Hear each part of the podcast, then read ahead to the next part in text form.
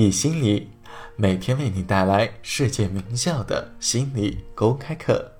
本节课是哈佛大学的幸福课，付出是爱情增值的秘诀。这门幸福课是哈佛大学最受欢迎的课程，百分之二十三的哈佛大学学生认为这门课程改变了他们的一生。本门课的授课导师泰本也被誉为哈佛大学最受欢迎的导师。下面课程开始。上节课我们留下了一个难题：我们怎样才能够维持爱情？怎样才能够在热恋期后维持住激情？因为，即便我们找到了这个世界上最完美的男人和女人，我们也不能够保证激情长存。我们借助积极心理学，问出了那个正确的问题。如何让爱情持续的美好下去？我们首先来谈第一个方法，那就是努力。努力是这个世界上最好的成功秘诀，是个人成功的秘诀，也是感情成功的秘诀。成功没有捷径，如果我们想让一段感情一直美好，我们就得为之努力。这看起来是不言自明的常识。但是，在我们学过的这一系列课程中，我们经常能够体会到，常识并不是那么的寻常。为什么要用常识来维持一段恋情时，却发现这样的常识并不是人人都有的呢？这是因为，很多人对于恋情有着错误的期望，或者确切的说，对于美好的恋情有着错误的期望。有很多人是这样认为的：拥有一段美好恋情的关键在于寻找到那个对的人。这确实是很重要的，但是错误在于将重点放在了寻找上面。人们会有一种破坏恋情的寻找心态，在这里我会为大家来解释一下。在我们的第十五课中，介绍了两种不同的心态。固化心态和可塑性心态。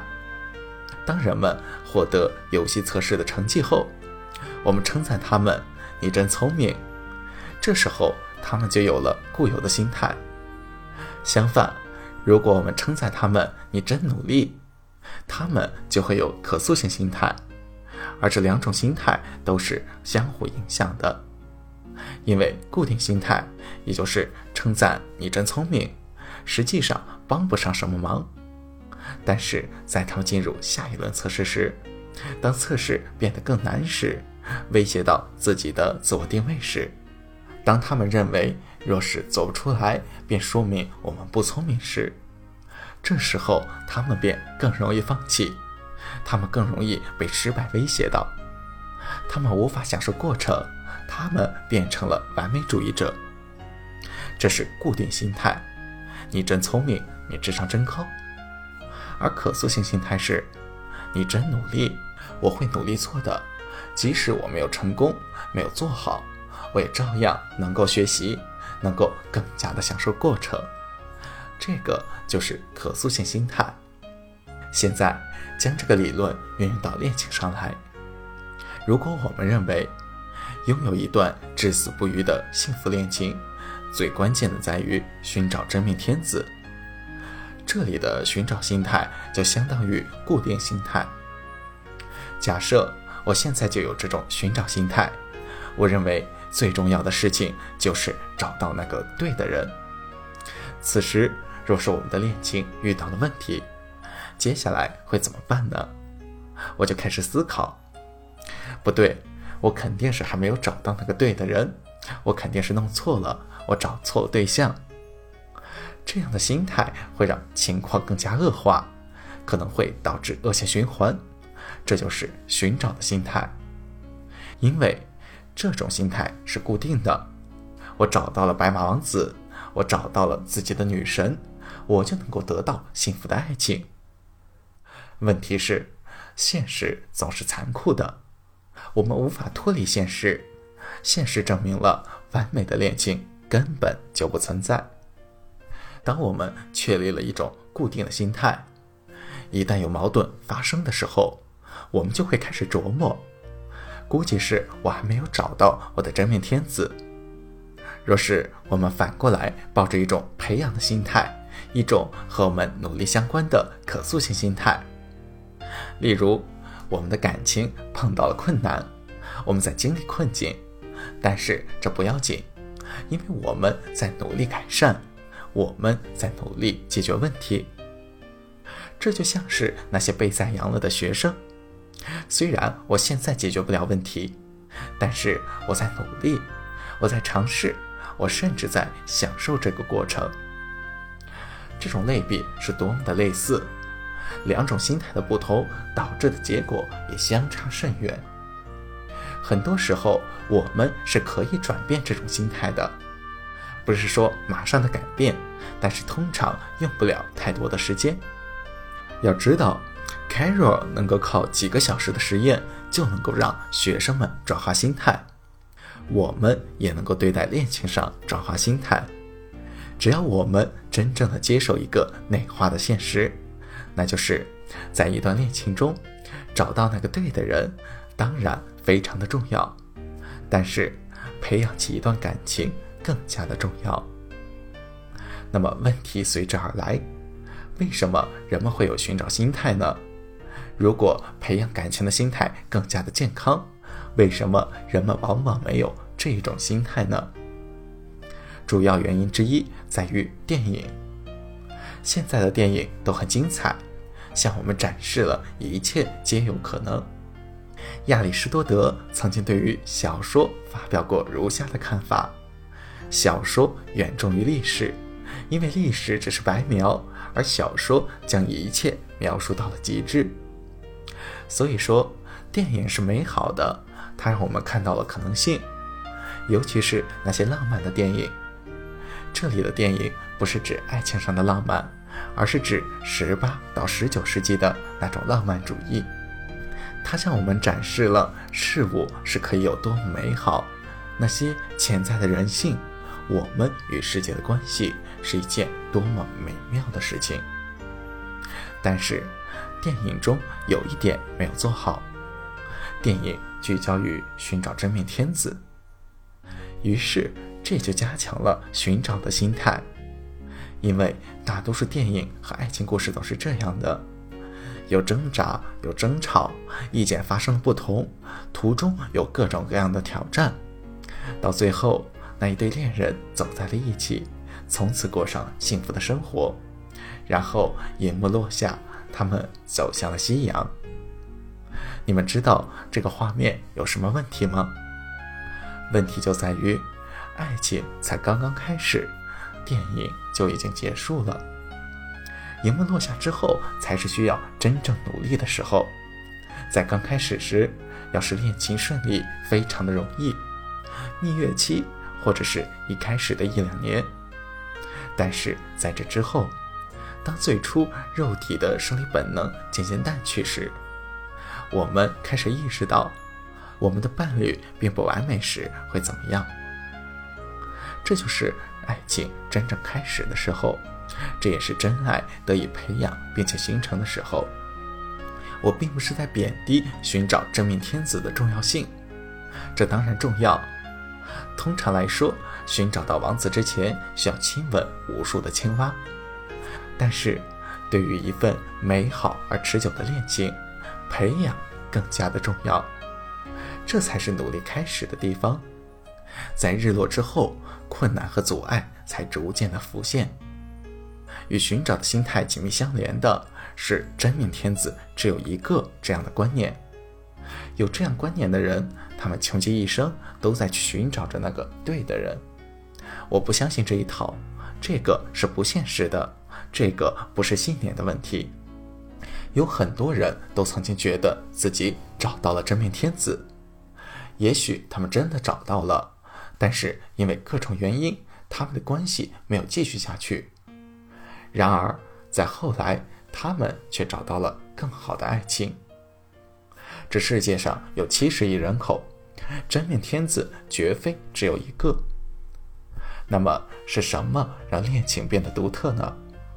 不是找到真命天子，而是选择与你的恋人培养恋情，通过共同的努力，共同在一起，共同度过困难，奉献彼此。这是创造一段恋情的方式，这是让两个我变成我们的方式。再次重申一下，这个不是在一夜之间完成的，甚至不能在一年两年内完成，这个需要时间。事实上，感情没有完成这一说，这是一个过程，它无关恋情的成功，而是恋情的延续。恋情的培养不仅是交换戒指，或者是结婚的誓言，更重要的是共同的参与。这个为什么重要呢？在第一节课中，我说过一个接触假说。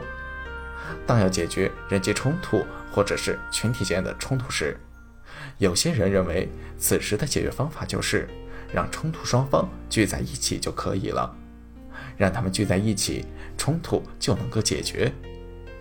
这种接触假说是在二十世纪早期提出来的，但是后来我们发现。仅仅是让冲突双方接触，通常反而会激发矛盾，而非解决矛盾。巴以冲突就是一个很好的例子。那里的人聚在一起，希望能够实现两国间的和平交往，但是最终反而引起了更多的战争。仅靠接触是不够的，这个不仅不适用于国家间的冲突，同样不适用于夫妻间的冲突。一段恋情当中发生冲突是不可避免的，这个世上没有完美的恋情，即便有了完美的恋情，也是冲突中的完美的恋情。这里的冲突不是指那些你怎么不放下马桶盖之类的冲突，我指的冲突是指其他的重大冲突。当这样的重大冲突出现的时候，一段关系中的双方只是聚在一起。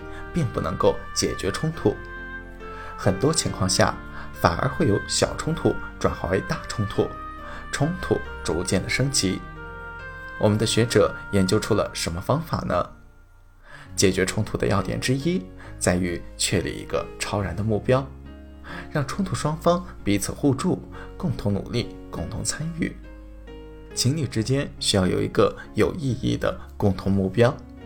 可以是一起要一个孩子，然后共同抚养。这里强调一下，共同抚养，并不是说我们有一个孩子，然后由父亲或者母亲抚养，通常会是由母亲抚养，而这样子就不是共同努力了。孩子必须处于一个微妙的位置，用专业术语来说，孩子应当是合资企业。只要他们不带来任何的坏账，对他们的投资就会带来回报，非常合适的一个经济学术语。